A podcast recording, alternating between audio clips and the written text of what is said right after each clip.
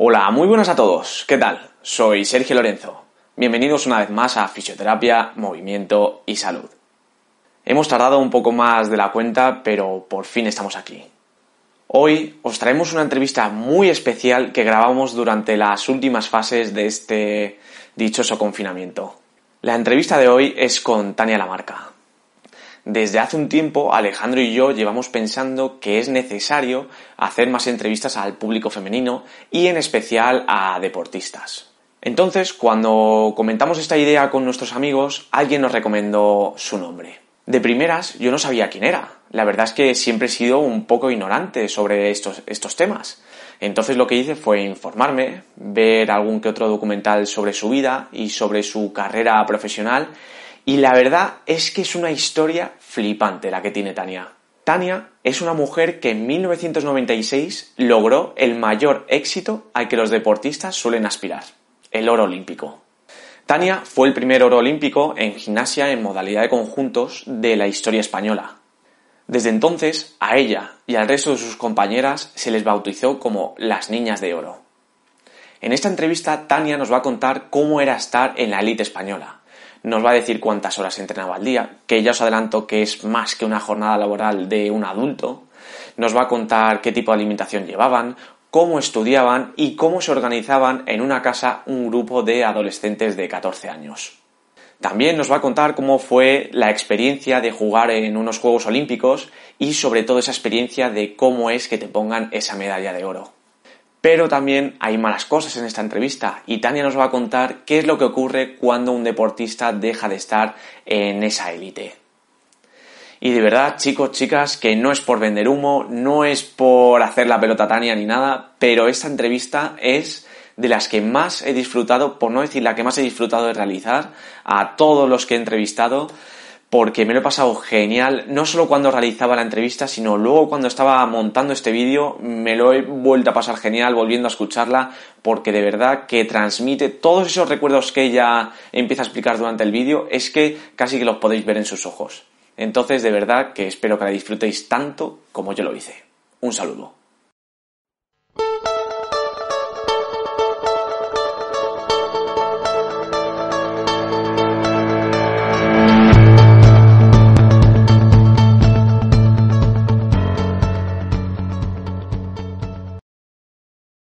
Bueno, pues Tania, bienvenida al programa. ¿Qué tal? ¿Cómo estás?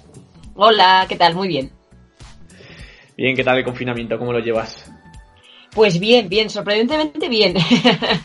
la verdad es que, lo estoy llevando bien. Al principio ha sido complicado, fue duro, eh, la parte un poco de coco, pero, pero una vez pasada la adaptación, como digo yo, que hay que adaptarse, en el momento que mi cuerpo ha pasado la adaptación, también ya mucho mejor. Y la verdad es que bien, bien. Estamos bien de salud, o sea que con eso más que suficiente. Nada, fenomenal. Pues eso es lo importante. Así que muy bien. Pues nada, Tania, me gustaría que te presentases para todos los que no te conozcan. Bueno, pues soy Tania Lamarca y, y bueno, hace 24 añitos ya gané una medalla de oro en los Juegos Olímpicos de Atlanta en gimnasia rítmica.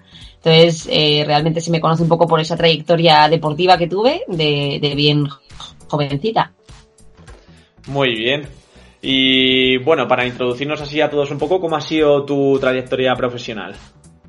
Pues mira, yo empecé cuando tenía cinco añitos. Eh, empecé de una manera casual, como además también muy social, como empiezan todos los niños actividades extraescolares pues porque yo en casa me gustaba mucho todo lo relacionado con el baile, con la gimnasia, todo lo que tenía que ver con ese, con ese aspecto me gustaba mucho. Entonces siempre estaba intentando imitar, estaba con la pierna levantada, estaba todo el día haciendo el pino. Y, y entonces, bueno, pues mis padres dijeron, oye, pues vamos a apuntar a la niña a gimnasia, pues como mogollón de niñas que hacen gimnasia. Y, y así fue, me apuntaron como actividad extraescolar para que hiciera deporte, para que me moviera. Y a partir de ahí, mira, sin, sin darme mucha cuenta, pues fui creciendo hasta que, hasta que la gimnasia se convirtió en mi, en mi modo de vida. Hmm, muy bien. ¿Y con cuántos años llegaste a estar en la selección española? Mira, pues yo entré con 14. Con 14 añitos fui convocada y, me trasladé a Madrid, que entonces el equipo nacional tenía que estar conviviendo en Madrid, en, en, una residencia allí, con los entrenadores. Y, entonces ya me trasladé para allí y empecé la etapa de alto nivel. Muy bien. Eh, bueno, para los que no lo sepan, tú tienes un libro que se llama Lágrimas por una medalla, donde cuentas toda tu historia de los Juegos Olímpicos, cómo entrenabais, cómo, cómo llevaste toda esta etapa. Entonces me gustaría saber cómo llegaste tú a decidir crear este libro. Pues mira, eh, como todo lo que hago en la vida, por impulso, que creo que, que, hago, soy una, soy una persona muy impulsiva y entonces es verdad que esto fue también como muy casual. Estaba con unos amigos cenando un día y bueno, pues que surgían las preguntas de mi etapa deportiva. Entonces un amigo empezó a preguntarme y de repente me dijo, oye, pero ¿por qué no escribes un libro? Y yo le dije, hombre, pero ¿cómo voy a escribir yo un libro? ¿Sabes? Digo, pero ¿quién lo va a leer? Digo, que, que eh, fue como una broma, ¿no? Va, tú porque me quieres mucho, que eres mi amigo. y, y entonces luego ya me fui a casa con, pues pensándolo y dije, oye, ¿por qué no? Entonces me puse en contacto con Cristina Gallo, que es la periodista que lo escribe conmigo, y porque sí que es verdad que yo necesitaba ayuda para poder escribirlo, no, no me veía capaz de escribirlo yo sola. Y le llamé, me dijo que adelante, que no había escrito ya ninguno, pero era periodista y que se ponía manos a la obra y nos pusimos manos a la obra para escribirlo. Pues muy bien, qué guay. Eh, entonces nos has contado, eh, bueno, nos has contado un poquito así sobre, sobre el libro y todo. Y esta parte de la entrevista va un poco encaminada a esa carrera que hiciste hacia los Juegos Olímpicos. Entonces me has dicho que con 14 años entraste en la selección española.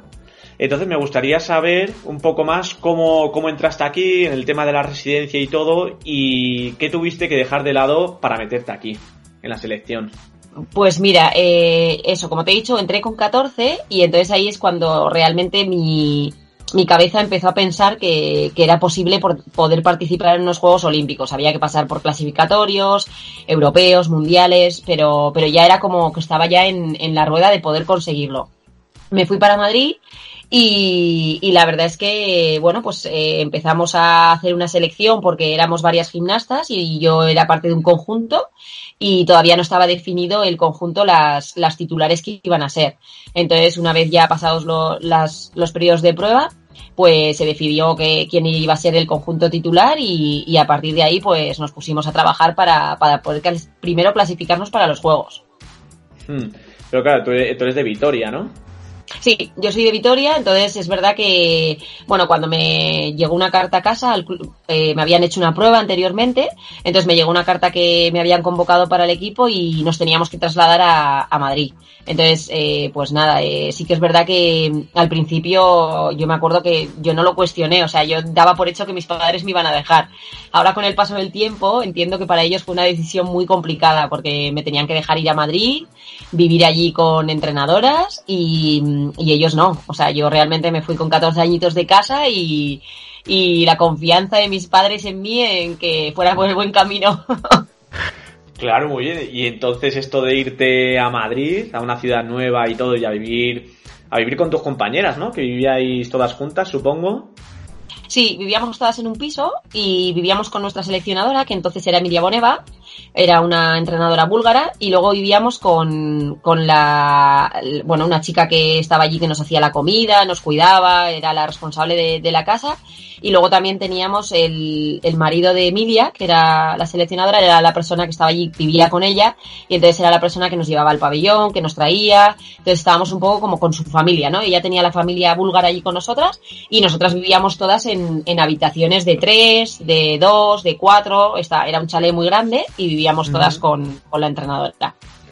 Claro, ¿y qué supuso esto en tu vida? Esto de irte de ciudad, claro, a tus amigos los dejaste a todos de lado, convivir con, con, tus compañeras de equipo, ¿qué, ¿qué, suponía todo esto para ti? Pues mira, ahora cuando has dicho eso, que no te había dicho lo de la, se me había olvidado, lo de que has dicho de que dejaste, ¿no? Por, por ir a Madrid. Es verdad que, jo, con el paso del tiempo me he dado cuenta que no dejé nada, simplemente cambié. Eh, me gusta, eh, ver que mi vida la he cambiado, pero que no, no, no, la he dejado, porque con 14 años de repente, pues me surgió la oportunidad de ir a Madrid, de vivir una experiencia eh, única, y, y, es verdad que la sensación era como, y mis padres, realmente a mis padres se les hacía mucho la pregunta de, jo, y tu hija con 14 años deja el instituto, se te vaya a Madrid, ¿no? Todas esas eh, cuestiones que nos, se nos pregunta, yo creo que más por la sociedad, cómo está montada, que, que en realidad por lo que es, ¿no? Porque realmente yo siempre lo comparo ahora, ¿no? Digo, es que yo con 15 años estaba viajando por todo el mundo y si no llegase por la gimnasia no hubiera tenido la oportunidad de ir a países eh, a los que he ido y, conocer culturas y que, al final yo digo, he dejado, que he dejado? He dejado de salir los sábados con 14 años y de ir al instituto. Pues eso lo hice después. Muy bien. Y ahora viéndolo un poco desde fuera, eh, si se plantease la misma oportunidad a tus hijos, ¿les dejarías que hiciesen lo mismo exactamente que tú? Sí, sin duda. Mira, esa, eh, cuando publiqué el libro estaba embarazada de, de mi peque. Va a hacer ahora 12 años ella, bueno, en octubre. Y, y, es verdad que me hacían esa pregunta y al principio pues nunca, bueno, contestas un poco según lo vas viendo, pero no eres mamá todavía, ¿no? Y, y ahora ya que, que, soy mamá y que la niña tiene 11 años, que la tengo en preadolescencia total, pues es verdad que sin duda, sin duda, sin duda, eh, puedo decir que, que le dejaría elegir lo que ella quisiera. Es verdad que Aitana no, no, no se ha definido por deporte, no, no es algo que le ella, o sea, hace porque le gusta mucho, pero no para hacer un deporte de, de dedicarse a ello. Y, mm, y, haga lo que haga, es verdad que, que ahí sí que le cojo el, el, testigo a mis padres, porque ellos, eh, yo siempre digo que qué difícil es dejar volar a nuestros hijos a pesar de nuestros miedos, ¿no? Porque cuando los padres prohíben es por los miedos que tiene el padre antes que por los del hijo. y, y entonces, bueno, mis padres en ese caso confiaron en mí y me dejaron cumplir mi sueño. Podía haber salido mal y de hecho hubo cosas que salieron mal, pero, pero eso es la vida, ¿no? Entonces yo a Aitana siempre le digo que elija lo que quiera, que la vida es suya, que yo estaré para cuidarle, pero que no puedo decidir por ella, la vida solo tenemos una y es de cada uno, yo solo soy su mamá. Claro, no, pero, muy importante que, tus padres te apoyasen en todas tus decisiones, que es verdad que al final pues, pues cada uno cometerá sus errores, tropezaremos tres veces o cinco con la misma piedra, pero al final tenemos que ser uno, tiene que ser uno mismo el que cometa sus errores y darse cuenta de hacia dónde quiere caminar su vida. Eso es. Sí, eso es. La verdad es que yo siempre se lo digo a mis padres. Se lo agradeceré toda la vida porque si en ese momento hubieran decidido como otros padres, eh, no, Tania, tú tienes que seguir los estudios, con 14 años no te puedes ir a Madrid, que muchos padres hubiesen tomado esa decisión y en algún caso lo tomaron, yo estoy segura que se lo hubiese echado en cara toda mi vida, porque me hubiera quedado con el easy y qué hubiera pasado y, soy anti qué hubiera pasado. Mejor arrepentirse que quedarse con la duda. claro, eso es, no, estoy totalmente de acuerdo contigo. Yo también soy de, del mismo palo, ¿eh? También prefiero también prefiero haber cometido el error a quedarme con la duda. Sí, eso es, es, que al final, bueno, pues es verdad que las cosas pueden salir bien o pueden salir mal, pero, pero bueno, yo sí que creo en eso. Además, ahora como soy mamá, lo puedo, lo hago en conocimiento de causa. O sea, quiero decir, hay cosas de que igual como madre me asustan, pero no decido sobre ella. O sea, es verdad que Aitana es muy pequeñita y todavía tengo autoridad, ¿no? Para, eh, pero aún así siempre dejo que, que sea ella la que tome sus decisiones. Claro, no, muy bien. Y entonces, eh, bueno, a raíz te fuiste a Madrid con 14 años, entraste a la selección. Entonces, ¿cómo era esto de estar en la selección española? ¿En qué consistía tu día a día? Mira, pues mi día a día es un poco confinamiento, ¿eh?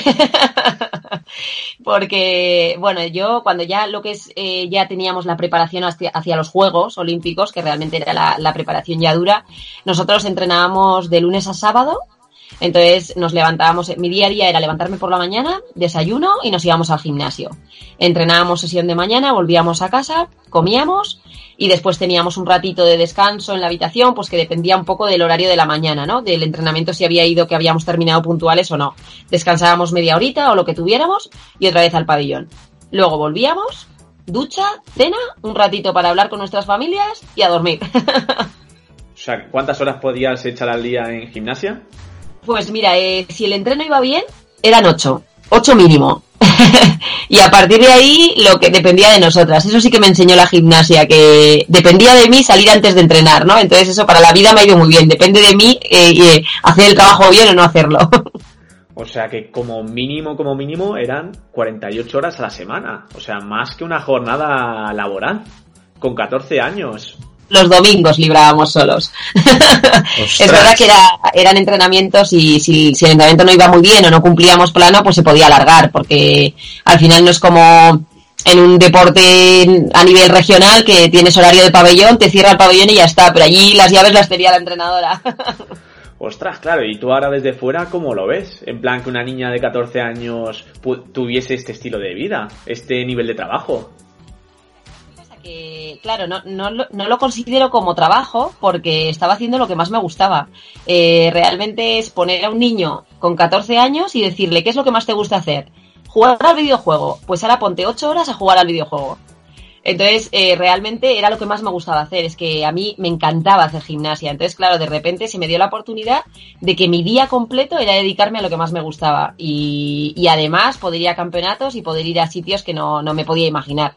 Entonces, no se me hizo tan duro como aparentemente era. Y es verdad que venía de un club que, que entrenábamos mucho, venía de un club que entrenábamos todas las tardes. Entonces, Mm, el entrenamiento en sí no me pareció más duro. A mí lo que más me costó fue eh, separarme de mi familia y de mis amigos. O sea, realmente para mí eso fue lo más difícil. No el entrenamiento en sí, que el entrenamiento pues era duro, pero, pero estaba haciendo lo que, lo que más me gustaba a mí. Claro, con tus amigos, ¿tenías algún tipo de contacto con ellos? ¿Volvías cada cierto tiempo a verles? ¿O cómo iba esto? Sí, mira, nosotros, claro, no había móvil, que parece que estoy hablando de la época, pero claro, ya hace 24 años soy ya mayor. y, y entonces, claro, pues mira, nosotros nos carteábamos mucho. O sea, yo tengo muchísimas cartas de mis eh, colegas del instituto, de, de, de, mi familia, de mis entrenadores de Vitoria. Entonces, eh, pues el nexo era un poco las cartas, ¿no? Que nos contábamos todo. Y luego teléfono, y sí que es verdad que mis padres cada 15 días, eh, mis padres y mi hermano venían a verme a Madrid. Cada 15 días, un fin de semana venían entero. Entonces yo el sábado cuando salía de entrenar me iba a dormir con ellos a un hotel y pasaba todo el domingo con ellos. Ostras, qué bien. No, pues es una suerte que le siguieses teniendo como amigos, porque si le pillas cada muchísimo tiempo, pues al final es, es normal en esas edades, pues que a lo mejor se deje un poco de lado esas amistades o cosas de esas. Sí, sí que es verdad que ahí me pasó un proceso que, claro, yo les dejé cuando empezábamos el instituto. Entonces, claro, era cuando se empezaba primero de BUP, que es lo que es ahora tercero de la ESO, me parece. Entonces, claro, ellos empezaban el instituto, yo, me, yo empecé un poquito el instituto y luego me fui, y luego volví cuando ya empezaba la universidad. Entonces, en ese proceso, la propia cuadrilla de instituto se había separado. Entonces, bueno, yo mantenía el contacto con todo el mundo, pero mmm, también conocía gente nueva, gente que, volvió, que entró en el grupo, gente que salió, porque al final, claro, yo estaba lo que dices, yo estaba de espectadora y el propio grupo a lo largo de, claro, de 14 a los 18 la vida te cambia un montón. Entonces mm. yo me acoplé luego a lo que ellos les había cambiado la vida. Claro, y aunque luego te iba a hacer esta pregunta más o menos al final, pero ¿crees que te has perdido parte de tu adolescencia por haber estado en la selección? que te has perdido momentos que habrías vivido con ellos y que luego no los has podido vivir? ¿Qué va? Nada, nada. No, no tengo la sensación de haber perdido nada. Como te comentaba antes, eh, tengo la sensación de haber sido muy afortunada, porque he podido vivir experiencias que, que amigos míos del instituto no las podían vivir. Y las experiencias que ellos vivieron con el instituto, yo las volví, las viví después, las viví siendo más mayor, pero yo volví a estudiar y, y, empecé a salir, o sea, todo lo que ellos hicieron con 15, pues yo lo hice con 18. Simplemente lo retrasé tres añitos de mi vida, pero, pero hice exactamente lo mismo. Ah, bueno, pues entonces fenomenal, muy bien. Eh, me has comentado antes al principio que en vuestro chalet teníais a una persona que era vuestro, vuestra cocinera, ¿verdad? Entonces, en tu libro hablas de que Mm, de que llevabais una dieta muy estricta y que os controlaban el peso. Entonces mi pregunta es eh, si esto cambió tu relación con la comida. El tema de que os llevasen una dieta rajatabla, que os tuviesen que pesar todos los días. ¿Cómo llevabas esto? Mira, esto eh, la verdad es que eh, ahora ha cambiado, por suerte, ahora ha cambiado y no hay, porque sí que yo creo que pesarte todos los días no es positivo. Es, eh, o sea, el, la obsesión de todos los días ver un número creo que te puede llevar a que te obsesiones con un número que es una tontería, el número. Y, pero sí que es verdad que, mm, que llevar una dieta equilibrada y, es verdad que era, era dura en el sentido de que, de que yo tenía 14 años y no podía comer nada de lo que engordara, que es todo lo que te gusta con 14 años. Entonces es verdad que yo llevaba una dieta equilibrada y, y, controlada por un médico, pero que con 14 años es lo que menos te apetece. Y mmm, sacando un poco el, el, lado positivo es que aprendí a comer, porque yo comí, claro, al final cuando solo te ponen una cosa, eh, o te lo comes o te lo comes porque tienes hambre. Entonces, eh, comía verdura, comía pescado, comía de todo, o sea, de todo lo que antes, pues que yo eh, me he criado con mi abuela, pues mi abuela siempre me hacía cariñitos y si no me gustaba el plato del día me ponía otra cosa. Claro, entonces a ti no te costaba mucho el tema este de la dieta, pero supongo que tendrías compañeras a las que esto les era un poquito más duro, ¿no?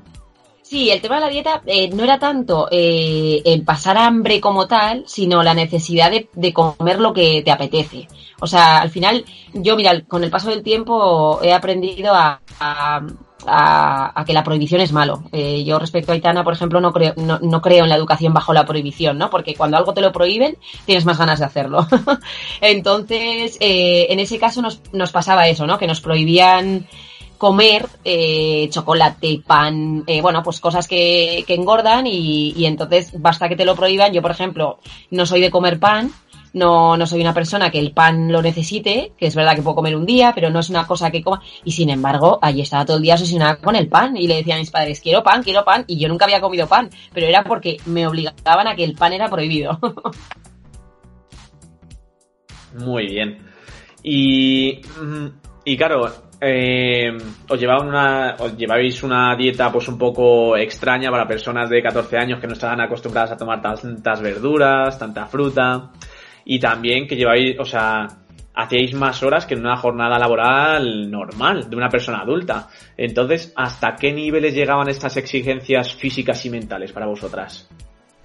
Pues eh, mira, es verdad que eh, según lo dices, eh, la sensación a veces puede, puede parecer desde el exterior también como, ojo, qué dureza, ¿no? Que al final es una niña de 14 años y está viviendo, pero nunca lo tuve como una sensación de, de dureza. Es verdad que, por ejemplo, cuando cuento en el libro el tema de, de la comida, sí que creo que no se controló bien eh, el tema de mm, tener mucho cuidado de que no te obsesionaras con la comida, ¿no? Porque había mucho control de peso, lo que te decía, un control diario, tenías que subirte a la báscula.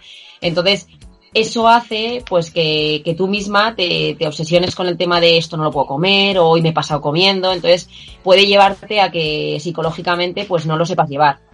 Pero es verdad que en mi caso, eh, fue después de los juegos cuando tuve sensación y bueno, tuve experiencias negativas con la comida, pero es verdad que hasta los juegos lo llevé, lo llevé bien. Sabía que había una alimentación estricta, sabía que había que cumplir un peso y, entraba dentro de, de algo que yo quería hacer. Em, yo siempre, mis padres siempre me decían, el día que no quieras estar ahí, cogeremos las maletas y nos iremos y no pasará nada. Entonces yo tenía tan claro eso que era como, bueno, eh, para ahora eh, llevándolo un poco a la vida actual, ¿no? Ahora parece que ostras, queremos todo ya, rápido, mi hija, ¿no? Que dices, ostras, quieren conseguir todo rápido, entonces eh, ahí realmente era un poco el valor del esfuerzo, ¿no? Yo quiero conseguir esta cosa y como le digo a mi hija, ¿quieres conseguir esto? Pues para conseguir esto tienes que pasar unos ciertos peajes, ¿no? Que digo yo, yo los llamo peajes. Entonces, en mi caso, para llegar a los Juegos Olímpicos, el peaje era llevar una alimentación estricta y entrenar muchas horas. Estaba en mi mano decidir que lo pasaba o que no lo pasaba. Claro, muy bien, pero eh, claro, tú entraste con 14 años y los Juegos Olímpicos los hiciste con 18 años o con 17. Sí, 16. 16, dos añitos estuve. ah, dos añitos, vale. Entonces, claro, mi pregunta es, ¿cómo veías tú mentalmente una meta a tan largo plazo? Porque claro, no es lo mismo, me voy a preparar para dentro de tres meses o para dentro de seis meses que para dentro de dos años. O sea, ¿cómo te lo planteabas pues tú en tu mente? Pues mira, yo en mi coco y ahora fíjate, eh, es curioso porque luego en las formaciones que he hecho, pues luego lo he aprendido, ¿no? Pero, pero entonces no tenía esa formación, tenía 14 añitos. Pero cuando yo entré en el equipo nacional, eh, sí que es verdad que yo he tenido muy buena relación con mis padres y, y hemos hablado mucho. Entonces, nosotros hablábamos de, de, ponernos objetivos a corto plazo y que creo que es clave. En el día a día yo en mi vida lo hago así. O sea, no me pongo objetivos a largo plazo porque lo que dices eh, te lleva a que te frustres si no lo consigues o que te parece como, ¿no? O que si fallas es como lejano y no lo vas a poder conseguir. Entonces, eh, bueno, pues al final es como un, ¿no? Subir un Everest. Eh, tienes que ir al campo base, campamento 1, tienes que ir aclimatándote. Pues yo hice lo mismo. Yo llegué al equipo nacional en un mes de marzo y en mayo había un europeo. Eh, y en septiembre había un mundial. Entonces yo a mis padres les dije, voy a esperar a ver si soy titular en el europeo. Si no, estaré un poquito más hasta septiembre pero si yo veo que ya no consigo mis objetivos en el primer mundial, pues volveré a Vitoria, seguiré mis estudios y otra cosa mariposa. Entonces, ¿qué pasó? Que me, fui marcando objetivos muy a corto plazo. Entonces, para cuando me quería dar cuenta, ya estaba en el siguiente mundial, ya estaba, y al final ya llegué al año de los juegos. Claro, muy bien. O sea, que te ponías unas pequeñas metas y si las cumplías o no, pues ibas viendo a ver si avanzabas y seguías con esos objetivos a medio y largo plazo. Muy buena estrategia. Hmm. Y, y, ahora que me has hablado de los europeos y de los mundiales, ¿difieren mucho este tipo de campeonatos con los Juegos Olímpicos? Sí, sí. A nivel deportivo no, porque a nivel deportivo nosotros eh, depende de deportes, ¿no? Pero nosotros eh, la competencia en aquella época directa era Bulgaria y Rusia éramos los tres equipos que siempre nos estábamos jugando el oro y, y entonces eh, realmente los juegos eh, no variaba mucho de un europeo porque los teníamos en los campeonatos de, de Europa y del mundo. Pero, pero sí que es verdad que a nivel mediático y a nivel de sensación de lo que estás viviendo no tiene nada que ver. O sea, realmente nosotros veníamos de dos mundiales habiendo ganado una medalla de oro y, se habían enterado en nuestra casa y poco más. y, entonces, claro, la, dimensión que tienen los juegos y que de repente tu deporte se vuelve visible es la, presión añadida que tiene, pero que de una manera, para nosotros en verdad era una manera muy positiva, ¿no? Tener esa presión mediática de que nuestro deporte se, se hacía visible.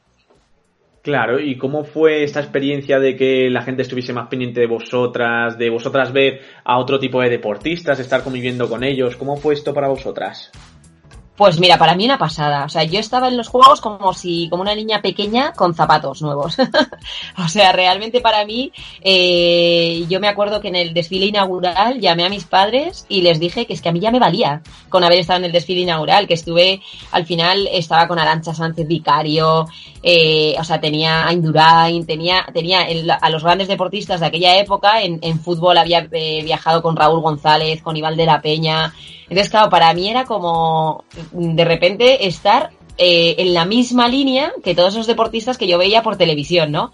Entonces, la verdad es que yo estaba pues como una fan más. Me hacía fotos con todo el mundo, o sea, no, no me sentía yo en la situación de que yo era una de esas deportistas que, que igual llevaba una medalla para, para mi deporte, ¿no? Y, y lo viví así, lo viví como una experiencia de, wow, qué pasada, estoy con los deportistas que yo veo por la televisión. Joder, qué guay, qué envidia me estás dando ahora mismo. Solamente, o sea, es que se te ven los ojos de, ilusión y entonces lo, transmites. No, joder, me estás dando una envidia ahora mismo porque estoy viendo tus recuerdos ahí en, tus ojos ahora mismo. Qué bueno. eh, ¿Qué pregunta te iba a hacer ahora que se me ha, se me ha ido un poco? Ah, sí, que me contases, eh, tú llegas allí a los juegos, te ves a todo el mundo, a Indurain, a todos estos deportistas que, de los que me has hablado. Mm, ¿Me ves? Sí, ahora, ahora, te había cortado, ahora. ahora ah, vale, perfecto. No, nada, que te, estaba diciendo... A ver, que se ha cortado... A ver, ¿me escuchas? Sí, sí, sí. Vale, a ver, que creo que es el móvil que... ¿Ahora me escuchas bien? Sí, tengo, tengo. Vale, perfecto. No, que te estaba, te estaba preguntando que, claro, como nos has estado contando, tú llegaste allí a los juegos y estabas viendo a todos tus deportistas a los que, a los que seguías por la televisión y todo. Entonces, eh, cuéntanos un poco tu experiencia de allí la competición. Es decir, vosotras llegáis allí y va por fases, ¿no? Vuestra competición. ¿Cómo, cómo, cómo fue la competición para vosotras? Pues mira, eh, ¿me, oyes bien? ¿Me oyes entrecortado o me oyes bien? Ah, pues la verdad es que la, competición no deja de ser, como te decía antes, la competición no dejó de ser como un campeonato más para nosotras. Preparamos una, la competición exactamente igual que un mundial, que un europeo, que una competición importante. Entonces, depende del horario de salir a competición, nos levantamos, en nuestro caso nos tocaba competir como a las 4 de la tarde, una cosa así, entonces no podíamos comer a la hora normal. Entonces lo que, lo que hicimos esos días de competición fue levantarnos un poquito más tarde de lo habitual y hicimos un desayuno comida, entonces eh, bastante más abundante de lo que habitualmente hacíamos y luego ya teníamos toda la mañana para descansar, eh, arreglarnos, maquillarnos, ponernos todo lo que eh, llevaba para la competición y luego tranquilamente nos íbamos al pabellón. Teníamos un poquito de, de almuerzo de fruta, de un poquito que teníamos allí y ya nos poníamos a hacer el calentamiento para, para el previo, para, para salir a la competición. Y los dos días fueron iguales, porque nos tocó competir a la misma hora, entonces los dos días fueron iguales. Vale, ¿y contra quién competisteis en esos dos días? O sea, no contra quién competisteis, sino cómo fue la clasificación. Sí, pues mira, nosotros teníamos dos días, entonces el primer día era la general, por así decirlo, que eran, éramos ocho equipos y pasábamos seis al segundo día. Entonces luego los seis equipos, el segundo día partíamos de cero, no contra el día anterior. Partíamos de cero y esos, eh, ese día, esos seis equipos es cuando se jugaban el, el podio. Claro, y vosotras el segundo día eh, fuisteis las primeras, ¿no? En salir. Sí, el primero, el primero. Ah, el, primero. El primero. las primeras, el primero, o sea, eh, abrimos los juegos, abrimos los juegos en la, nuestro deporte los abrimos. Entonces, el primer día nos quedamos segundas. Y, y, me acuerdo que ahí, pues bueno, todo el mundo lo celebraba, llegamos a la habitación por la noche, la delegación española, todo el mundo lo celebraba, la federación, bueno, pues llamaba a la gente, que todo el mundo firmamos, firmamos la plata para mañana. Y me acuerdo que nosotras nos metimos en la habitación y, y dijimos, oye chicas, ya que estamos aquí, casi que luchamos por el oro, ¿no?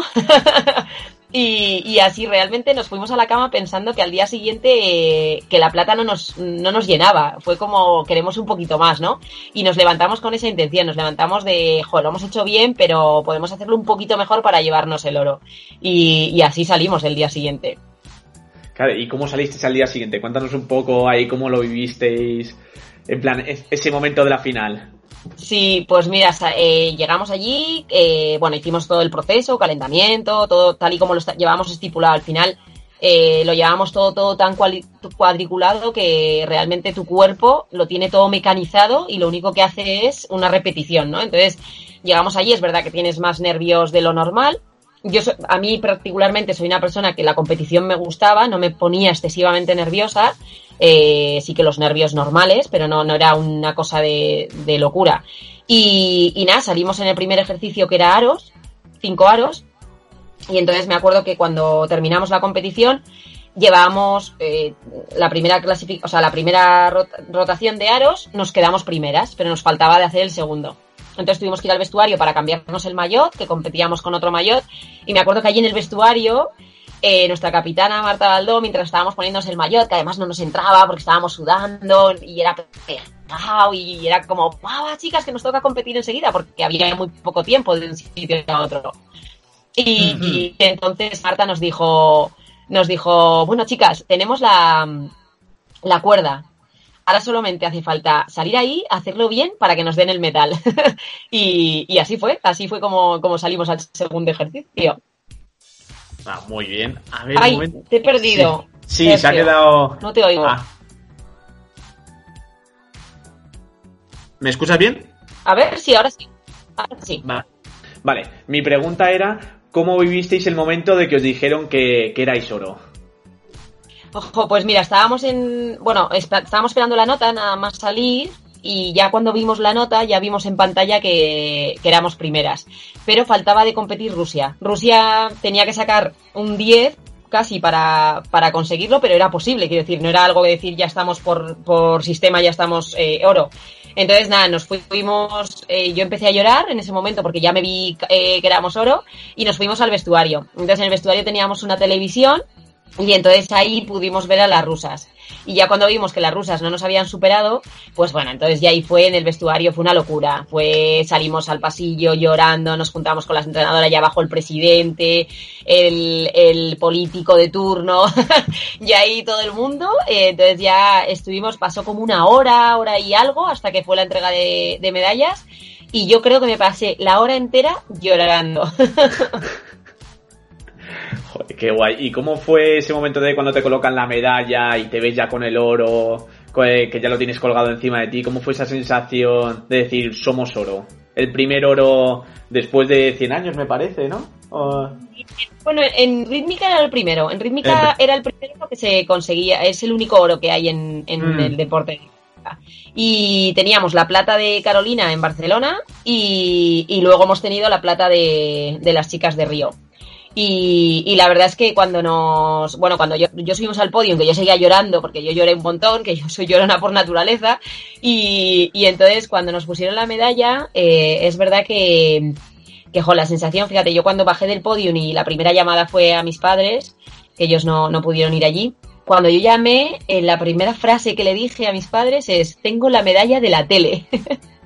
y eso que te decía de los deportistas, que fue tal cual, o sea, para mí era como, wow, o sea, tengo la medalla de la tele, de, de esa que veo por televisión que consiguen los grandes deportistas. Y fue como, ahora la tengo yo. Entonces, eh, fue como, wow, todo el esfuerzo que había hecho, o sea, es como que se te olvida todo. Y, y yo en ese momento me acordaba mucho de, de mi hermano. La medalla se la dediqué a mi hermano y, entonces fue como pensar en todos, ¿no? Pero él se centró mucho en, en él, mi medalla. Claro, o sea, viste todo tu esfuerzo ahí recompensado en esa medalla. Todo lo que habías pasado en esos años, claro. Sí, la verdad es que fue como, wow, después de todo, ¿no? De esas horas de entreno, de todo eso, decir, sea, tenemos aquí el oro, ¿no? Eh, que es lo que, además, con 16 años, pues piensas, dices, es que es la leche, ¿no? Esto, lo que hemos conseguido. claro. Joder, qué guay. Muy bien. Vale, pues nos has contado tu, camino hacia el oro de los Juegos Olímpicos. Y ahora te voy a preguntar un poco tu relación con tus compañeras, con tus entrenadoras, con el resto del cuerpo técnico. Entonces, bueno, durante esos dos años supongo que con tus compañeras viviríais momentos, momentos muy duros. Y claro, estabais las 24 horas del día todas juntas. Entonces me gustaría saber cómo era tu relación con ella, con ellas. Es decir, tenéis 14, 15, 16 años, ¿cómo lo vivís todo eso entre vosotras? Pues mira, al principio fue muy duro. Fue muy complicado porque cuando llegamos eh, el equipo no estaba formado. Entonces, eh, al final éramos niñas, eh, todas luchando por lo mismo, que es ser titular en un equipo. Entonces, bueno, pues eh, al final cada una quiere lo suyo y pues nadie es amiga de nadie, ¿no? Eh, yo cuando llegué, más o menos el equipo estaba formado, yo llegué más tarde de lo que se había convocado el equipo nacional porque ellos habían hecho un, un primer, una primera selección, habían hecho en octubre y yo llegué en marzo. Entonces, eh, a mí las cosas no me las pusieron fáciles porque era una amenaza, era una gimnasta nueva que venía de repente seis meses después de haber hecho ya una primera selección y, entonces no, pues no, no me tenían en estima porque me, es como, bueno, y ahora viene ella y nos va a quitar a alguien, ¿no? Era, era una amenaza y era totalmente normal pensar eso, ¿no? Y además siendo niñas. Y mm, entonces al principio fue muy complicado. No, no había amigas, no había, no había unión. Y eso fue lo que fuimos trabajando poco a poco, ¿no? Ayudó mucho cuando ya realmente el equipo se formó, se decidió qué equipo iba a ser eh, el equipo que iba a ir a competir y en ese momento sí que es verdad que las seis eh, chicas que ya salíamos a la competición sí que nos convertimos en, en prácticamente hermanas, ¿no? Con, con, nuestra suplente, con la séptima, con Maider, pues nos convertimos en, en casi casi, pues no, que íbamos de, de la mano porque luchábamos todas por lo mismo. Claro, y viéndola ahora desde fuera, después de que haya pasado tanto tiempo, ¿crees que esa relación al principio debería ser de otra manera? En plan, que la. En plan, para las niñas que, por ejemplo, escuchasen, escuchasen tu entrevista, ¿les darías algún consejo de cómo afrontar que venga una chica nueva al equipo? Sí, pues mira, eh, de una manera eh, es verdad que de una, de una manera ideal eh, se debería de, bueno, de tratar un poco más el, e, ese tema, ¿no? Es verdad que ahora no pasa porque las gimnastas ahora son más mayores. Entonces también yo creo que la mentalidad es otra, eh, bueno, la madurez es otra. Y, y, sí que es verdad que, bueno, la sensación de, de ayudar a un compañero, ¿no? Pero, pero también eso me hizo eh, aprender. Eh, realmente cuántas veces hemos ido a un trabajo nuevo, ¿no? Y hemos tenido al compañero de turno que no nos lo ha puesto fácil, porque, porque cree que el de al lado, si es mejor que tú, te, te va a quitar el puesto, ¿no? Entonces sí que creo que eh, habría que trabajar precisamente para que luego no pase en la edad adulta habría que trabajar que, que, cuando una persona llega a un equipo, o en este caso cuando ya eres adulto, a una organización, a una empresa, que, que va a aportar, ¿no? Que no va a, quitarte a ti. Y creo que cuando eso nos lo enseñan desde pequeños, sería luego mucho más fácil, pues que no hubiese envidias, que no hubiese gente que te pone piedras. Y, y si eso nos lo enseñan desde pequeñitos y nos dicen que cuando una persona eh, va a aportar a tu equipo, pues seguro que le daríamos una mejor bienvenida. Claro, muy bueno. Muy buena esa extrapolación que haces ahí a nuestro trabajo que después tenemos en nuestro día a día. Pero sí, muy, muy, muy buena. ¿Cómo se dice? Esto, el. Ah, ahora no me sale la palabra. Eh... Bueno, da igual, que las en plan que las esa vuelta de rosca que ha venido muy bien. Eso es. Eh, vale, ahora mi pregunta es sobre tu relación con las entrenadoras. ¿Cómo era esta relación con ellas?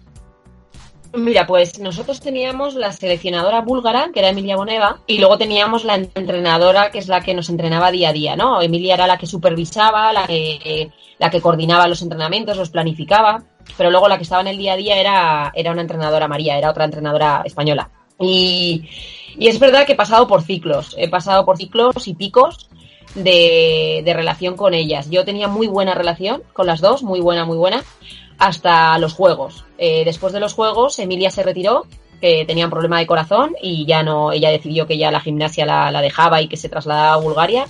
Y entonces nos quedamos con María. Y en ese, en ese post-juegos es cuando yo también viví una etapa deportiva más eh, diferente, eh, me hacía mayor, bueno, eh, cuestionaba más las cosas. Y, y, entonces ahí María y yo empezamos a chocar. Eh, yo tuve problemas con la alimentación y, y, entonces, bueno, pues mi cuerpo cambió, empecé a engordar y tenía que, que llevar mucho más estricto el tema de la comida.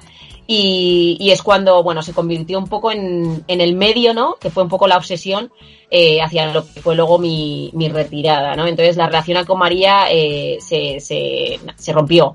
Eh, yo tenía muy buena relación con ella, pero en ese proceso de, de que yo me retiré y, y, todo ese proceso hasta mi retirada, pues nuestra relación no, no fue buena, muy, muy a mi pesar, porque nos llevábamos muy bien, pero luego no, no fue buena. Hmm. ¿Y cómo crees que debería ser la relación que tiene un entrenador o una entrenadora con su deportista? Pues mira, creo que tiene que tener confianza. Eh, es verdad que yo la he tenido, he tenido suerte, o sea, me, menos ese último, eh, últimos meses que yo pasé con mi entrenadora, yo he tenido mucha suerte con todos mis entrenadores y con ella también. Hasta llegar a los juegos tuve una relación excepcional con ella. He tenido mucha suerte con los entrenadores que he tenido desde la edad eh, temprana. Pero creo que yo además ahora que me dedico a trabajar con ellos, creo que mmm, todavía hay que quitar un poco la mentalidad a según qué entrenadores de que la confianza está reñida con la, con la exigencia. Es decir, hay muchos entrenadores que creen que si tienen confianza con el deportista, eh, es como se me va a subir a la parra, ¿no? Eh, muy común, muy dicho comúnmente, ¿no? Entonces, creo que no. Yo creo y defiendo y defenderé toda mi vida que la confianza es clave para, para llegar a los éxitos y que no está reñida. Yo lo extrapolo mucho a mi educación con mi hija y, y creo que la confianza que tengo con mi hija es mmm, del 100%, sin olvidar que soy su madre, pero creo que es clave, o sea, no, no quiere decir que porque no tenga confianza con ella no me va a hacer caso. Y creo que los entrenadores, eh, hay veces en algunos que, que, se les olvida eso, ¿no? Y que pierden un poco la confianza porque creen que no van a ser, no van a tener autoridad. Y creo que tienes mucha más autoridad cuando, cuando existe esa confianza entre deportista y entrenador. Claro, soy totalmente de acuerdo contigo. Y me has dicho antes que también teníais la figura de un psicólogo, ¿verdad? En vuestro equipo. Teníamos ¿Cuál? equipo fisios, o sea, equipo de fisios y el equipo psicológico. Hmm. ¿Qué es lo que hacían los psicólogos con vosotras? ¿En qué os ayudaban? Mira, pues yo tuve, tuve un psicólogo y es verdad que, a ver, con el paso del tiempo también cambió mucho mi, mi perspectiva, pero, pero es verdad que nosotros el psicólogo lo que nos preparaba era mentalmente eh, aguantar la presión y saber competir. Eh, lo que yo pasé por muchos procesos en el equipo nacional y como te digo mi retirada no fue buena entonces en, en la etapa post Juegos Olímpicos eh, viví la peor experiencia y entonces a mí ahí sí que me faltó la ayuda del psicólogo. Eh, yo me di cuenta que mi psicólogo solo se preocupó de mí mientras ganaba las medallas. Y, y eso es, eh, para mí fue la mayor decepción que tuve, porque yo confiaba mucho en la figura del psicólogo. Y sigo confiando, ¿eh? Pero en aquella época eh, me di cuenta de que solo eh, me necesitaba bien para conseguir medallas, pero cuando lo necesité de verdad me, me, falló. Y creo que es fundamental tener un psicólogo y tener ayuda psicológica eh, para deportista y bueno, para no deportista. claro. Muy bien. Y entonces me has comentado que también que estaba, había fisioterapeutas con vosotras. Eh, ¿Cómo les considerabais dentro del equipo a estos fisios? Pues mira, para mí eh, era Raúl, era mi fisio, y para mí fue mi psicólogo. Y, o sea, para mí fue una pieza fundamental en esa medalla que yo tengo en, casa. Eh, siempre se lo he dicho y en el libro le, le nombro también porque para mí Raúl fue súper importante. Eh, los ratitos que yo iba al gabinete eh, para darme un masaje, eh, realmente no me curaba solo la lesión, sino que me escuchaba, me, además me decía las cosas, porque nosotros teníamos, eh, Raúl, el fisio, no era una persona que nos decía todo que sí. Y, y eso era lo bueno de él, ¿no? Que, que cuando nos tenía que decir, eh, que se te está yendo la olla, te lo decía, ¿no? Y creo que eso es fundamental, no nos decía siempre lo que queríamos oír. Y la verdad es que yo siempre lo digo, ¿no? Que él, siendo fisioterapeuta, eh, eh, tuvo las dos, eh, tuvo el fisio y tuvo la psicología para, para ayudarme a, a, seguir adelante, porque ahora también le digo que sus manos las echo de menos un montón. Muy fenomenal. ¿Y qué papel tenía él en las competiciones? ¿Él iba con vosotras? ¿Se quedaba? Sí, él estaba siempre con nosotras. Eh, él, nosotros en el entrenamiento le teníamos siempre con nosotras, entonces, o sea, él estaba en el gabinete porque era el fisio de toda la disciplina de gimnasia, tanto de artística femenina, artística masculina y rítmica. Y entonces, bueno, pues tenía sus horarios y nosotros después de entrenar íbamos, ¿no? Y entonces si estaba libre entrábamos y no, bueno, pues vengo mañana, o sea, lo teníamos disponible todos los días. Y luego las competiciones siempre venía con nosotros, a las competiciones oficiales, él venía con nosotros, nos daba siempre, si teníamos lesión, nos la trataba eh, con el tratamiento que era, y igualmente si no teníamos lesión, después de, de cada entrenamiento nos daba un masaje. Entonces imagínate, claro, como no lo voy a echar de menos. Claro, o sea que todos son, todos son palabras buenas hacia él, entonces la pregunta de si te hubiese gustado que fuese de otra manera la relación con tu fisio, yo creo que no tiene, no tiene mucho sentido. Va, nada, nada. Para mí Raúl fue súper importante. Es verdad que luego también son experiencias personales de cada uno. Eh, mm. Hay otra, igual una compañera mía te habla del psicólogo muy bien y es súper respetable. Y, y del fisio no, ¿no? Pero yo en mi caso es que la relación que tenía con Raúl era, era muy buena y, y además que yo tenía una lesión que me trataba y, y bueno, y luego pues que tenerlo de, de escuchando y, y bueno, que, que, a día de hoy, después de 24 años, guarde relación con él, pues eso dice la relación que tenía entonces. Claro, no, muy bien, muy, muy bien. Vale, perfecto. Eh, ya nos hemos estado hablando de Raúl, hemos estado más comentado que te trataba las lesiones, que bueno, que la confianza que tenías con él era plena, y claro, es lo que nos has dicho antes del psicólogo o de los entrenadores, que cuanto más confianza tienes, más, o sea, mejor va a ser el tratamiento con esa persona y cómo, cómo va a llevar a cabo su trabajo.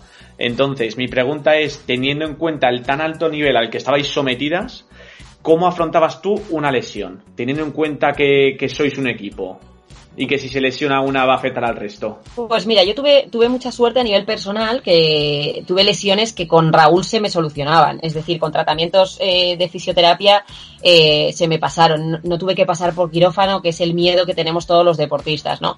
Pero sí que es verdad que nosotros vivimos una lesión muy grave que era, que era de una de nuestras compañeras del equipo titular eh, que dos meses antes de los juegos se rompió el menisco. Entonces, para nosotros, pues fue, realmente fue um, un shock. O sea, ella, bueno, ya, ya le llevaba tiempo, ya le llevaban tiempo mirando, pero el día que se fue a la resonancia, volvió a la resonancia y, y entonces nos dijo que lo tenía roto. Y que claro, que, que era una lesión importante. Entonces, claro, en ese momento nosotras solo dijimos que qué pasa, ¿no? Entonces fue una decisión suya, tenía que decidir ella con su familia, con, con los entrenadores, con el fisio, y entonces lo que optaron fue a, aguantar hasta los juegos con mucho cuidado, con mucho cuidado y con mucho mimo, porque si pasaba por quirófano no le daba tiempo a estar a tono otra vez para los juegos, ¿no? Y entonces, pues, primero fue asumir nosotros la noticia, y luego fue protegerla todo lo que pudiéramos. O sea, para nosotros Estivaliz era como, eh, ten cuidado, no saltes, no hagas esto, no. Entonces nuestros entrenamientos previos a los juegos se convirtieron en que Esti, ella tenía que entrenar acorde a que su lesión no, no se acentuara, ¿no? Y a tener suerte a que, a que fuera bien, ¿no? Entonces, bueno, para ella fue todavía más duro porque, porque al final ella es la que tenía la lesión y la que decidió aguantar eh, el dolor y, y una posible lesión más, grave, ¿no? Por haber aguantado dos meses entrenando de esa manera. Claro, porque incluso los vídeos y las fotos que se ven de este y de la competición se le ve poniéndose una bolsa de hielo siempre después de entrenar, después de estar practicando. Entonces, siempre, mi pregunta... con la rodillera, siempre ella tenía, luego se le inflamaba. Entonces, bueno, fue duro, fue duro esa época. Claro, entonces, ¿hasta qué punto llegabais vosotras a competir con dolor? Pues mira, eh, eh, ella te contestaría mejor, porque yo no, yo no tuve esa, esa mala suerte, ¿no? Pero, pero ella estoy convencida de que compitió con dolor muchas veces. En los juegos, eh, no le dolió seguro, porque, porque yo creo que cuando vives una situación de estrés o una situación tan importante como eran los juegos, en ese momento, eh, lo que son los dos minutos y medio de competición, estoy segura que no se acordó ni del dolor. Pero, pero luego sí, ¿no? Porque la tenía hinchada, se tuvo que poner hielo. Ella sí quería saber lo que tenía, lo que era el dolor, pero, pero es verdad que ella, bueno, eh, decidió, tenía dos opciones, ¿no? Eh, se lo hubiéramos respetado igualmente. Eh, no sé cómo hubiéramos eh, seguido, ¿no? Porque si ella decidió operarse, hubiera sido totalmente respetable porque era su rodilla y la salud está por encima de todo, pero se nos hubiera ido al garete en los Juegos Olímpicos. Y, pues es un agradecimiento a que ella antepuso, al final está algo tan grave como anteponer su salud, ¿no? Porque, porque se podía haber quedado, bueno, mm, eh, yo no entiendo, pero la rodilla se le podía haber fastidiado más de lo normal. Sí, que podía haber tenido una lesión más grave, porque incluso cuando, cuando llegasteis de los juegos, ella lo que hizo fue operarse. Sí, ella se operó, de hecho no le salió bien, eh, tuvo que volver a pasar por quirófano dos veces y de hecho fue su motivo de retirada. Ella después de los juegos ya no compitió más y se recuperó y de hecho volvió a Vitoria y en Vitoria todavía tuvo que hacer rehabilitación y esa, esa rodilla le llevó por la calle la amargura realmente. Hmm. Hablando ahora de retiradas, ¿con cuántos años te retiraste tú? Con 18. ¿Y cómo llegaste, cómo llegaste a decidir que tu carrera como profesional se acababa con 18 años? Pues mira, tuve la, la mala suerte de que no lo decidí yo. Y, creo que para cualquier deportista no decidir eh, cuándo llega el momento de su retirada es lo peor que le puede pasar, ya sea por una lesión o en mi caso por una decisión técnica. Eh, yo, como te he dicho antes, pasé por una época complicada con la alimentación y, mi cuerpo cambió, es cuando maduré y es cuando desarrollé y, entonces, eh, bueno, pues se me pedía un, un peso determinado eh, que no pude cumplir porque era un peso excesivamente bajo y, no pude cumplir. Entonces ellos, el equipo técnico decidió que tenía que pesar una cantidad en un día el señalado y como no la, pasé, la pesé, pues eh, decidieron que, tenía que salir del equipo nacional y que era expulsada del equipo nacional. Entonces fue tal cual, eh, con la dureza que se oye, es con la dureza que lo percibí yo. De un día para otro, de ser oro olímpico, eh, pasaba a, que me tenía que ir a mi casa en un día. ¿Y cómo, cómo lo afrontaste esto psicológicamente? Pues fue durísimo, fue durísimo. Yo eh, pasé una depresión no diagnosticada porque no fui al médico, pero, pero la pasé, fue, fue muy duro. Volver a casa, eh, de repente, primero asumir que no haces lo que más te gusta y que no lo has decidido tú y luego volver a, esa vida que, había dejado antes, ¿no? Lo que te decía, yo volví, mis amigos empezaban la universidad, yo tenía que volver al cole porque yo no había terminado mis estudios de, bachiller todavía. Y, entonces ese cambio eh, pues de edad, de, de además no sentirme válida, porque yo de repente de, de ser campeona olímpica, de repente hasta tengo que ir a estudiar con niños más pequeños, eh, mis padres no se van a sentir orgullosos, bueno, todas esas frases que te vienen a la cabeza, ¿no? Y que no, entonces no encuentras tu sitio, no encuentras tu sitio, creía que iba a defraudar a todo el mundo y, y entonces me pegué más o menos un año pues eh, muy tocada psicológicamente y, y, gracias a mi familia y a, y a, los amigos que tuve, y yo siempre lo digo, eh, eh, fueron súper importantes mis amigos, porque en ese momento pues me, me centré en ellos y, ellos pues e, eran buena gente, ¿no? Que yo siempre digo, si hubiesen sido mala gente, pues me hubiera ido también. Entonces, eh, la verdad es que luego, pues gracias a los que tuve cerca, pues lo, lo superé y empecé a encauzar mi vida. Claro, entonces después de haber ganado el oro olímpico, el primero en la historia de España en esta disciplina, eh, te retirabas, recibiste algún tipo de orientación o algún tipo de ayuda, es decir, te dijeron que te ibas del equipo y ya está. Y ya está, nada, nada, es algo que hemos mejorado muchísimo, pero todavía tenemos que, mejorar mucho más. Eh, es verdad que ahora mismo hay, un programa de ayuda al deportista a través del Comité Olímpico. Alejandro Blanco, eh, el actual presidente del comité, eh, se preocupa muchísimo por el deportista y, creo que es, es, lo importante, ¿no? Preocuparse por la persona. Y, pero bueno, hace ya 24 años lo mío. Eh, en mi caso fue un hasta luego, un no puedes estar en el equipo nacional porque no pesas la, el determinado peso que te hemos exigido y, y, y, no hubo otra llamada. Eh, yo volví a casa y toda esa familia deportiva que estuvo cuando gané el oro eh, desapareció, desapareció de un día para otro y, y entonces me tuve que, que proteger en, en, mi familia, que por suerte tenía una familia muy estructurada y, mis padres siempre me apoyaron y, entonces a partir de ahí tuve que, que apoyarme en ellos y que y volver a, empezar mi vida, ¿no? Esa vida que yo había eh, vivido de otra manera, pues la tuve que empezar con 18. Vale, y, ¿y cómo se hacen ahora este tipo de ayudas? ¿Cómo se orienta ahora al deportista para que vuelva otra vez a su vida normal? Porque es verdad pues que ahora no se dejan los estudios como se dejaban antes. Pero ¿qué tipo de orientación o qué tipo de ayudas le dan ahora a estos deportistas? Desde tu ámbito. Eso es, hasta la Asociación de Deportistas Olímpicos y, y realmente lo que ahora es, eh, todos los deportistas tienen eh, un equipo de orientadores, de psicólogos, de, de, empresas que le orientan, sobre todo, no para el después de decir, ya te has retirado, y ahora qué, sino que durante su etapa deportiva ya tienen esa orientación para que luego no haya ese abismo, ¿no? Cuando se retiran. Entonces ya cuando ellos planean su retirada, ya saben hacia dónde van a dirigir su vida, o sea, ya tienen esa preparación que creo que es la clave, ¿no? Tener la preparación antes de retirarte, porque una vez te retiras es cuando ya de por sí el deportista va a pasar un duelo, entonces que por lo menos el duelo no, no se añada a, todo eso que, que no se ha preparado antes, ¿no? Y entonces ahora también eh, a nivel de formación siguen formándose, que en nuestro caso era como, wow, tenías que parar la vida, ¿no?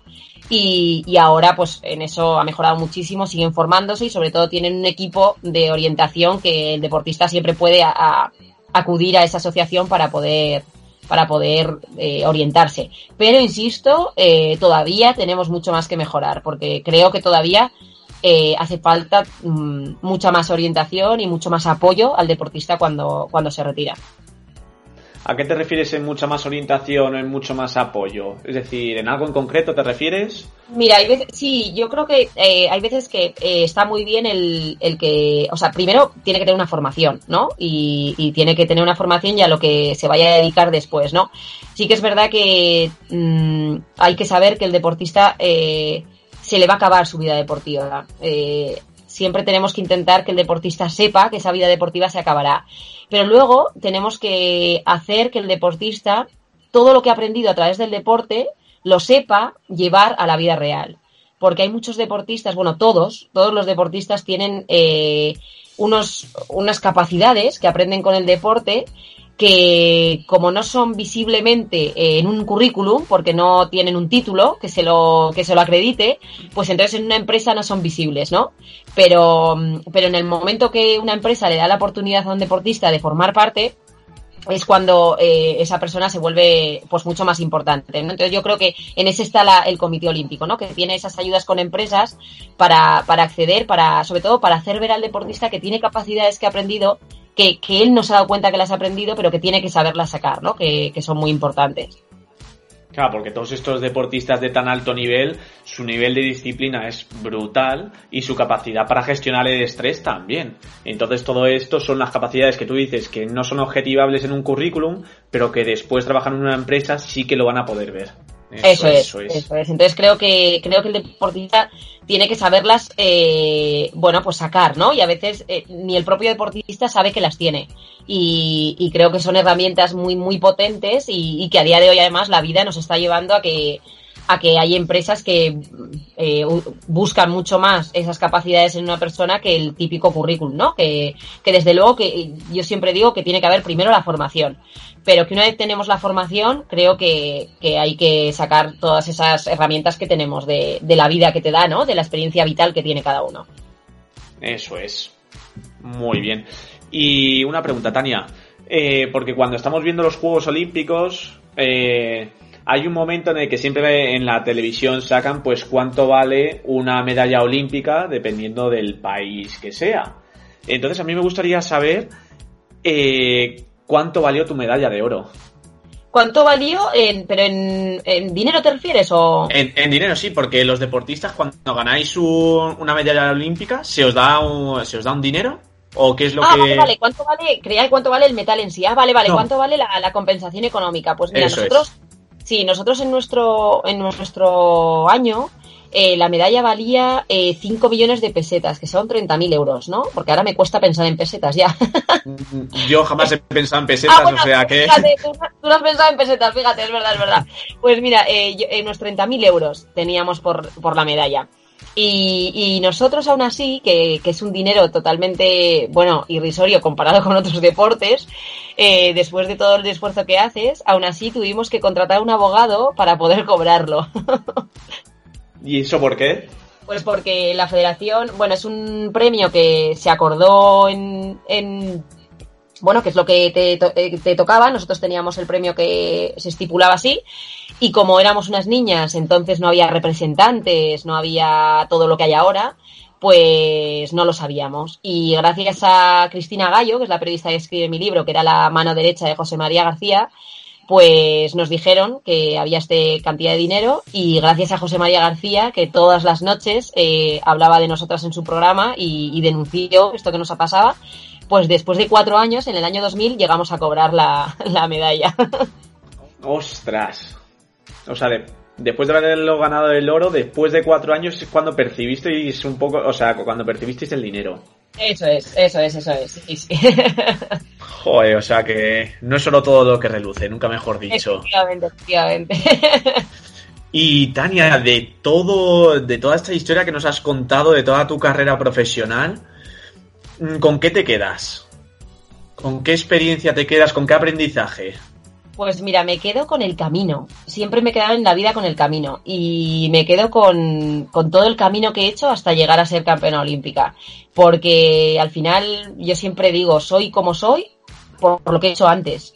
Y, y, todas las fortalezas que tengo las tengo gracias al deporte. O sea que, que tengo agradecimientos. Si tengo que sacar algo de repente que diga que, que saco de todo lo que he vivido deportivamente, pues es agradecimiento, porque me ha dado me ha dado muchas tristezas, pero sin duda me quedo con, con los momentos bonitos vividos que, que, son mucho, no sé si más, pero mucho más importantes.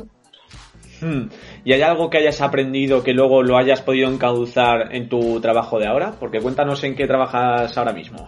Sí, hoy pues todo, todo. He trabajado en mil sitios, porque he pasado por mil historias y, la verdad es que he pasado por momentos muy complicados en los que he tenido que trabajar en cualquier sitio y, y ahora es verdad que ya llevo cinco añitos que estoy dedicada al mundo del coaching deportivo y me dedico a dar conferencias en empresas, a, poder aportar esos valores que te comentaba antes del deporte, aplicarlos a las empresas para que lleguen a conseguir sus objetivos, ¿no? Que al final el mundo del alto nivel y de la alta empresa eh, creo que son iguales.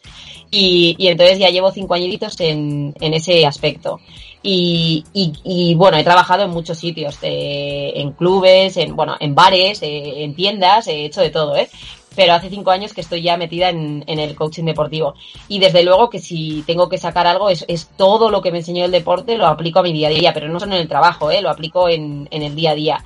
Em, lo que más, lo que más, lo que más es eh, la capacidad de adaptación. Creo que el deporte me enseñó a adaptarme a cualquier situación y creo que lo que es lo que más me llevo porque he sabido adaptarme a épocas difíciles, he sabido adaptarme a que esté en un sitio trabajando y me hayan dicho que como una campeona olímpica puede estar trabajando ahí. Y, y entonces esa capacidad de adaptarme ha hecho que pues que no caiga nunca, ¿no? En el hoyo. y que sepa saber levantarme y, y, que ahora, en la situación que estamos viviendo en este mismo momento, pues que también sepa adaptarme, que de repente un virus nos ha recolocado y nos ha dicho, eh, que no tenéis razón, que tenéis que volver a, mirar para adentro y que un virus pequeñito nos puede eh, tumbar a todos y, y, entonces pues adaptándome a la situación, ¿no? Y eso me lo enseñó el deporte. Y eso es lo que le digo a mi peque, que, que se adapte porque el que tiene capacidad de adaptarse eh, es el que llega. Eso es. Y al final, el que tiene disciplina es el que al final lo consigue. Eso es, eso es. Muy bien. Eh, para cerrar toda esta entrevista, eh, ¿nos podrías recomendar alguna lectura o algún documental respecto a esta experiencia olímpica o al deporte profesional? Pues mira, eh, bueno, lectura mi libro. que sí, va lo último, pero sí, cuéntanos, sí, sí. Sí, eso bromas aparte, eso bromas aparte. Pero es verdad que, bueno, yo leo mucho sobre, bueno, pues sobre coaching y sobre eh, actitud, motivación y, pero, pero es verdad que, ojo, yo aconsejaría, esto ya por nivel muy, muy personal, yo aconsejaría a las personas que, que lean experiencias reales, eh, ya sea biografías, ya sea de, a nivel de deporte me refiero, porque al final teoría es teoría, pero, pero cuando tú lees una experiencia vital de alguien es cuando te das cuenta de, de, la realidad, ¿no? Lo que decíamos antes, ¿no? No es todo oro lo que reluce, ¿no? Entonces, siempre he dicho que la teoría está muy bien, pero que la práctica es la realidad y lo que te pone en tu sitio y lo que dices, ¿no? Salgo de estudiar y dices, me lo sé todo, pero me pongo a currar y dices, no sé nada. Entonces, eh, yo cualquier lectura, cualquier libro que haya de una experiencia vital me parece súper recomendable. Vale, perfecto, fenomenal. ¿Y a quién te gustaría escuchar aquí próximamente en Fisioterapia, Movimiento y Salud? Pues mira, eh, fíjate, eh, eh, podría decir un montón de deportistas, ¿eh?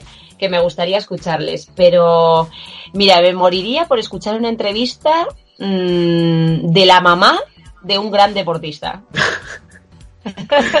vale. vale, pues nos la apuntamos pero, pero sí, eh, bueno, escuchar la experiencia de una madre, de una madre cómo vivió la etapa deportiva de su hijo o hija de un gran deportista.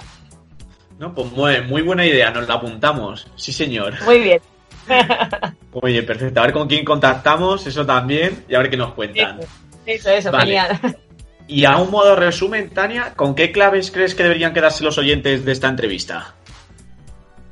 Pues eh, pues la verdad es que mm, un poco si, si, les puedo aportar eh, que, que, realmente el que me escuche y, y, el que sepa de mi historia personal les pueda aportar algo para que lo apliquen en su vida, yo siempre digo que una sola persona que me escuche y se vaya, se vaya con algo mío para su vida ya es más que, vamos, compensado para mí. Pero sí que, bueno, resumiría un poco mi historia y, y esta entrevista en en que hay que tener actitud en la vida, en que las cosas no siempre vienen dadas y pero que depende de nosotros cómo lo, ¿no? Cómo lo hagamos y cómo lo veamos. Y como he dicho antes, yo hay veces que dicen, ostras, un oro olímpico, ¿no? Un oro olímpico tiene la vida resuelta, le ha ido todo súper bien. Bueno, pues en, en muchos casos sí, y tengo compañeros que sí, eh, pero en otros casos no. Y, y, entonces yo, como he dicho, he tenido etapas de mi vida muy difíciles y, he sabido salir, ¿no? Y, al final, ¿por qué sales? Pues por actitud, ¿no? Por la actitud que dices, que tienes y que dices, pues bueno, yo siempre digo, si consigo una medalla de oro, pues también puedo conseguir esto otro. Eso es. Muy bien. Y bueno, tu libro Lágrimas por una medalla, cuéntanos, cuéntanos un poco de qué va para que todo el mundo lo sepa. Eso es, pues mira, la, la historia no es, eh, no es otra que la historia personal de... Se divide un poco en tres partes y entonces la primera parte es en busca de un sueño, que es un poco cómo llegué al equipo nacional y cómo llego a los Juegos Olímpicos. Luego la, la parte central eh, cuento exactamente cómo vimos todos lo que son los Juegos Olímpicos y cómo fue esa medalla de oro. Y luego la tercera parte del libro es ya el post, mmm, medalla, ¿no? Que es la parte post deportiva hasta que acabo el libro con, con 26 añitos, que es cuando me casé, eh, y, y, entonces es cuando, cuando ahí acaba y etapa, mi etapa, empieza otra etapa en mi vida, ¿no? Pero se, se divide en esas tres etapas. Cómo empiezo, cómo consigo un oro y cómo viva, cómo vive un deportista la post retirada. Es decir, todo lo que nos has explicado, pero muchísimo más detallado y muchísimo... hasta con historieta de amor, hay un poco de todo. Eso es. O sea, que le recomendamos a todo el mundo que, que se lo lea. Muy Eso bien. Es. ¿Y alguna otra promoción que quieres hacer, Tania? ¿Algo en lo que estés trabajando, que tengas alguna idea o algo? No, pues bueno, mira, en, estoy trabajando en, pero ahora está todo parado, claro, por la, por la situación. Pero empecé el año pasado con mucha ilusión eh, campamentos de verano inclusivos. Y este año lo he vuelto a hacer, lo que pasa que ahora lo tenemos parado y, entonces hago campamentos de gimnasia, que hay miles de campamentos, de campus de estos de verano de una semana, pero lo hago con niños y niñas con y sin discapacidad, para que vivan toda la semana juntos y juntas y para que vivan la experiencia y, aprendamos los unos de los otros, ¿no? El año pasado fue la primera vez que lo hice, fue un exitazo porque, bueno, fue una experiencia vital para mí eh, que vamos, eh, no hay dinero que lo, que lo pague y, la verdad es que este año quería repetirlo, ¿no? Y, entonces, pues bueno, a ver si eh, pasa todo esto y puede haber muchas ediciones. Ostras, qué bueno, no. Seguro que va a ser un exitazo y enhorabuena por ese proyecto. La verdad es que es súper bonito y seguro que te da muchísimas alegrías. Gracias, muchas gracias. Pues nada, Tania, hasta aquí la entrevista de hoy. Muchísimas gracias por haber estado aquí con nosotros. Ha sido todo un placer haberte tenido. Muy bien, he estado súper a gusto. Muchísimas gracias. nosotros también contigo. Pues, pues nada, hasta la próxima, Tania. Un placer. Un besito. Hasta luego. ¿Te ha gustado el programa? Te agradeceríamos muchísimo que nos dejases tu feedback tanto en la plataforma iVoox como en cualquiera de nuestras publicaciones de Instagram sobre lo que te ha parecido el programa. Si quieres estar al tanto de toda la información que subimos, puedes seguirnos en Instagram arroba fisioterapia, movimiento y salud o en nuestras cuentas personales arroba sergiofisio11 y arroba rubioríos.fisioterapia. También puedes encontrar nuestro blog en nuestra página web www.fisioterapiamovimientoysaludfms.com. Allí, además del blog, encontrarás los programas más destacados y nuestra tienda de RR Fisio.